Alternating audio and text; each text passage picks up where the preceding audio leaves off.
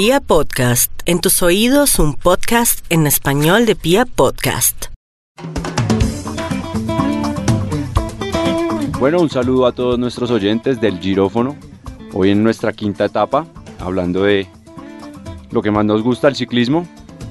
Eh, comenzamos otra vez el programa con otra triste noticia eh, recurrente ya en la ciudad, la seguridad con los biciusuarios. Eh, dos ciclistas, uno de ellos eh, con gran futuro en el BMX, fueron asesinados en la localidad de Suba. Entonces, ya un llamado a las autoridades, eh, no más eh, inseguridad para los ciclistas. Tenemos que, que cuidar a la gente que se moviliza en este medio de transporte y pues una condolencia a todas las familias que, pues, que sufren por, por estos incidentes a diario.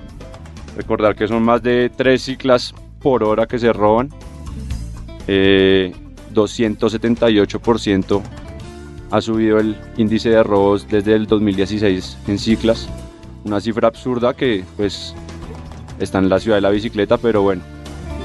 Eh, saludamos hoy a nuestros contertulios. Señor José Luis Fernández, Perú, ¿cómo está? Hola, Juan Ignacio, alias Nacho, ¿cómo vamos? Bien, gracias acá. Pues a pesar de la noticia, pues eh, Pues sí, también, también, nuestra cultura, ¿no? sí, ya, Muy ya triste, listo ¿no? para hablar pues de otros temas. Sí, todo hace pues. parte también de todo ese universo, pero bueno, es, ojalá que sí, lo que usted dice, ojalá sí, por las familias, pues esto mejore un poco más. Bueno, eh, hoy nuestro nuevo panelista acá en el girófono. David, ¿cómo está? Ratón. Hola, ¿qué tal Nacho, Perú? Y a todos los que nos escuchan en el girófono eh, Pia Podcast, un cordial saludo.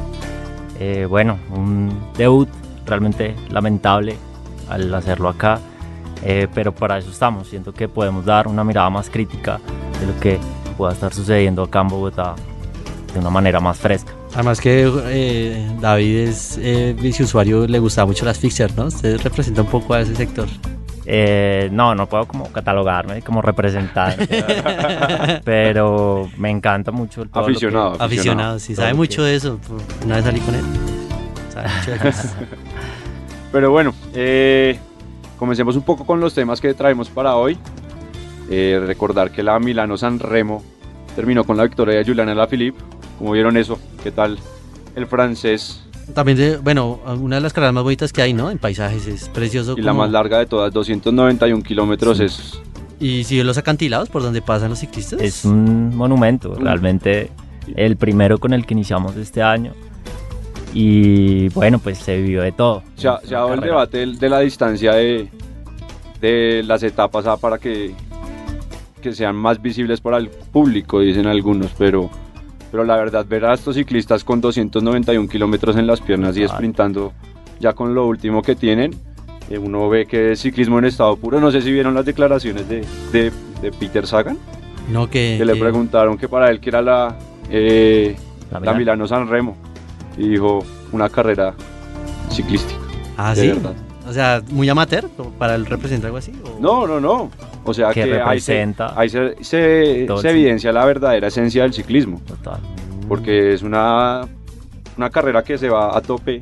Bueno, hay que decir que los primeros 200 kilómetros, No pasa bueno, casi. 200, pr- pr- Pues 250, dicen que es una carrera de sprinters a la final, pero vemos como un sprinter como Sagan, como eh, Fercho Gaviria, pues se queda corto ante los últimos tramos de, de kilómetros. Sí, porque era, un, si era una carrera para sprinter, porque no.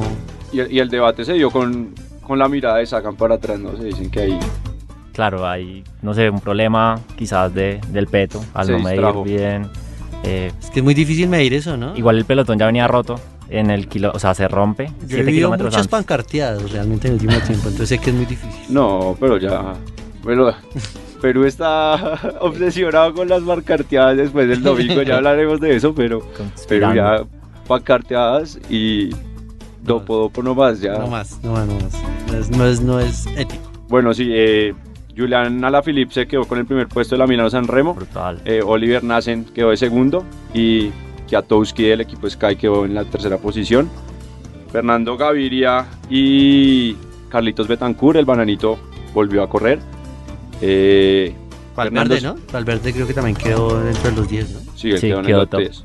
Pero Con Fernando Nibali. se ubicó 16. Hay que decir que era- estaba entre, no los máximos favoritos, pero se podría decir que estaba eh, con tres estrellas, por decirlo así, en la etapa.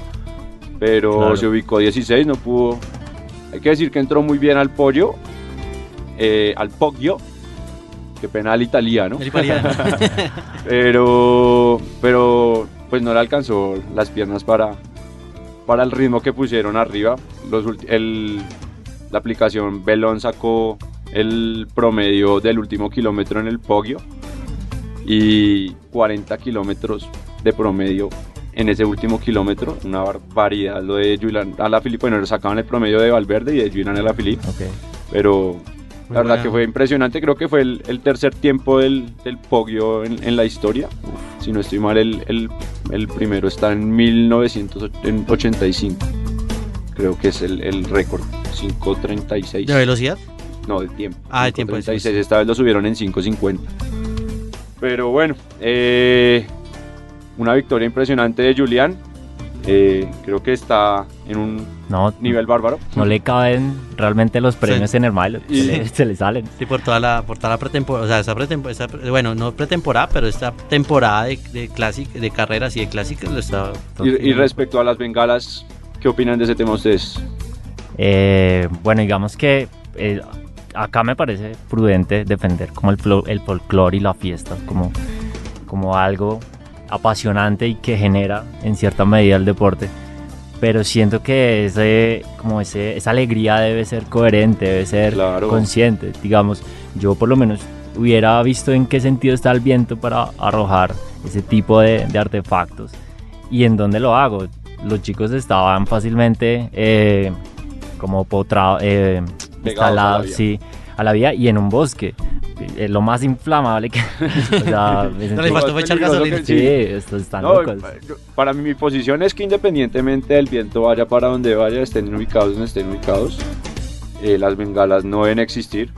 Nomás es que uno lo siente cuando va subiendo y Quizá pasa un carro retiradas. chimenea al frente de uno y ese humo, Sí, sí. lo claro. más, eh, ya con la respiración uno a tope, No lo ahoga. lo ahoga. No me imagino los ciclistas en ese, ese nivel, pues que ellos van eh, con una bengala que Sí, no los deje respirar. Entonces, pues me parece que hay muchas maneras de mostrar eh, el afición al ciclismo, que no tiene que ser la bengala. Acá en Colombia estuvo lo de los papelitos picados, no sé eso. Pero, Está bonito y se veía A mí me pareció bonito, pero, pero, se lo tiraban a la cara. pero se lo tiraban a la cara. o sea, tam- Entonces uno dice, lindo el espectáculo, pero no hay que ser tan bruto. sí, o sea, bonito. Sí, bueno, toca tirarlo hacia arriba, ¿no? De pronto podría Sí, colocar una valla o algo o así. desde, el- desde las fachadas de las casas, no sé, pero cuando él va sprintando con la cabeza abajo el ciclista y le tiran un papel picado a la cara, pues creo que, que- que no, No, está pues. bien, pero yo sigo recalcando que se puede manifestar cual- cualquier alegría, cualquier eh, sentimiento, sea con el artefacto que sea, papel, bengala, bomba, pero que se haga como muy prudente. Es que tampoco podemos limitar como esa alegría que pueda despertar, porque este es un deporte muy clandestino, ¿sí me pero, pero es que la pólvora ya... Claro, es prudente, totalmente. usted- Sí, Pero a unos metros de distancia puede ser algo performático, algo visual, que juega mucho con el aéreo, digamos a veces del no, y que en de Italia, y que en. Italia pues los, los tifosi del ciclismo son muy apasionados, Muy ¿no? apasionados. Debe ser uno de los países que más disfruta el ciclismo como Como- Bélgica. Como Bélgica. Que a propósito van las, las clásicas, eh, corre el Fernando Gabriel, la clásica el, el, el Kerbe, en Kerbe. el jueves, Pues, creo que va a ser el único colombiano participante. Y comenzó la Vuelta a Cataluña también, ¿no? Como vieron, eh, la participación 12 colombianos. Hay que decir que Harlinson se retiró. Sí. La primera etapa se sintió muy mal y la segunda ya no salió, dijo que eh, hoy, no fue la, tenía... hoy fue la segunda, ¿no? No tenía pues no yo, tenía yo estuve como ojeando el, el comunicado así del Trek Segafredo, pero no logro como definir algo como eh, claro del departamento médico y no sé, como no tenía potencia para subir, es lo único como que pude observar, no había algo como un diagnóstico pues eh, específico de lo que sentía, pues no, no, no existe, se retira lamentablemente, pero a veces es bueno como saber el porqué, ¿cierto? No- Oye, chica, ¿por dónde se está pudiendo ver esas carreras? ¿Están Eh, transmitiendo bueno, en los eso- canales? eso fue un debate eh, cuando todo el mundo estaba buscando dónde ver la carrera, porque en serio con la participación de 12 colombianos, tres de ellos en serio máximos favoritos, Son los líderes de sus equipos, y que no tengamos transmisión por, por televisión cerrada o abierta. Bueno, hay que decir que eh, la cadena Claro Sports sí, Sí. lo está transmitiendo Creo que también por plataformas y por de YouTube. plataforma de YouTube también se puede ver.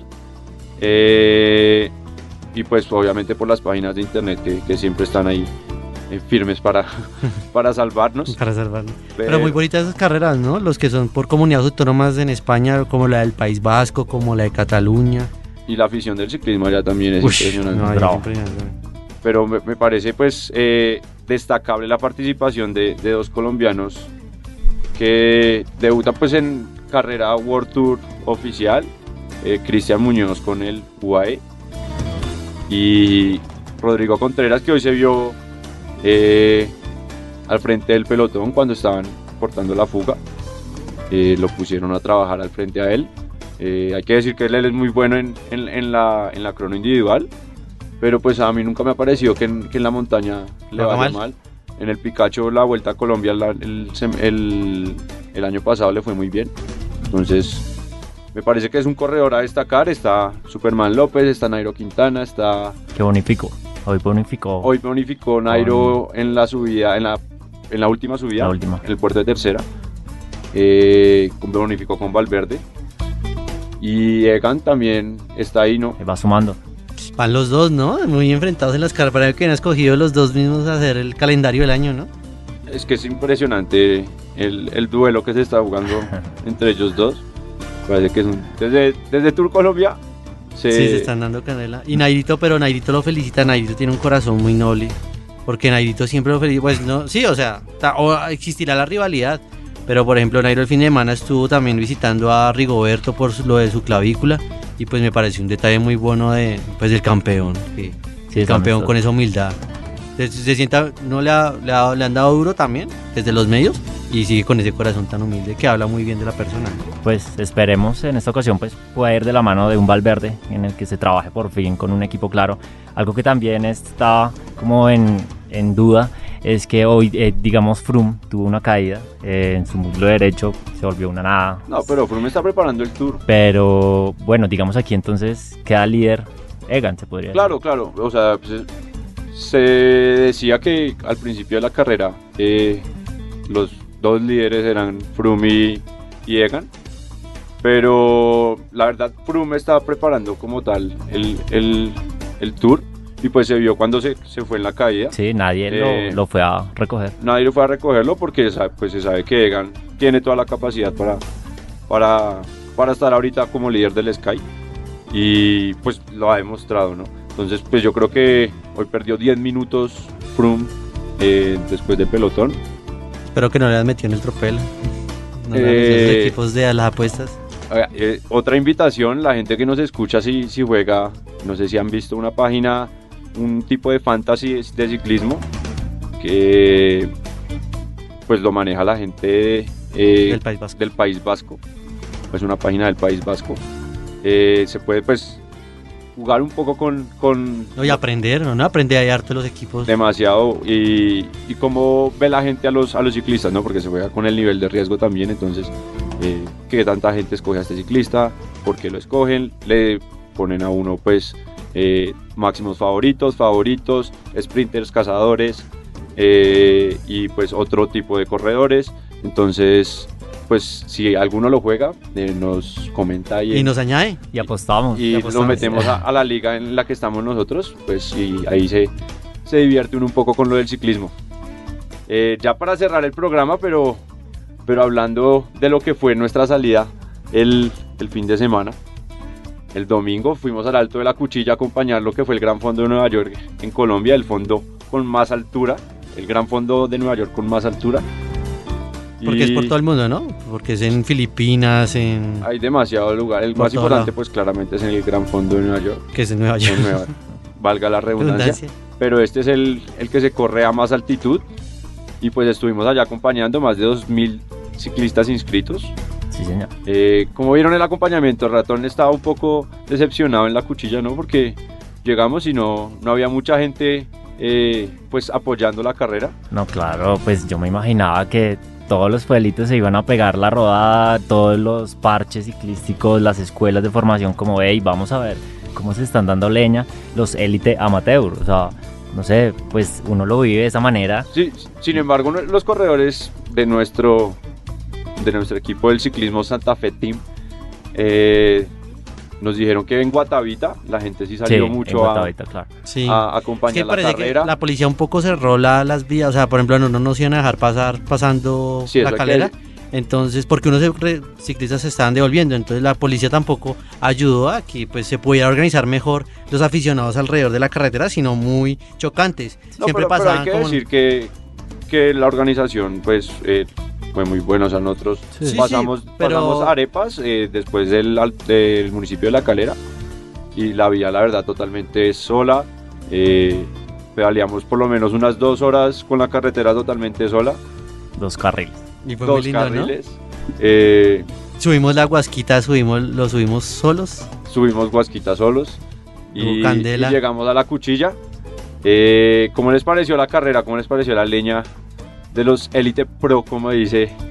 Amateur. Pro Amateur, los que dice el señor Ratón. Bien, pues yo sigo apoyando como, como este, este argumento de que debemos como bajarnos también un poco de, los números de las aplicaciones y ir a ver el ciclismo. ¿sí? Uno a veces tiene unos, imaginarios de quién es quién, de quién es este ídolo o este corredor que bajó tiempos en tal segmento.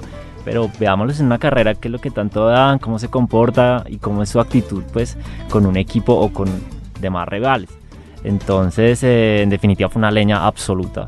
Eh, creo que, digamos, los que se llevaron así el sprint en el premio de montaña, que fue en la cuchilla, eh, totalmente destrozaron esa ruta. Levantaron concreto, se llevaron por delante lo que lo que estaba. Lo que estaba, lo que pudieron. Sí, además que, bueno, pues yo tengo mis recelos un poco a veces con las carreras semi-pros, porque me parece que hay veces mucha mucha competencia y me gustaría que fuera un poquito más amateur, pero también pareció muy bonito.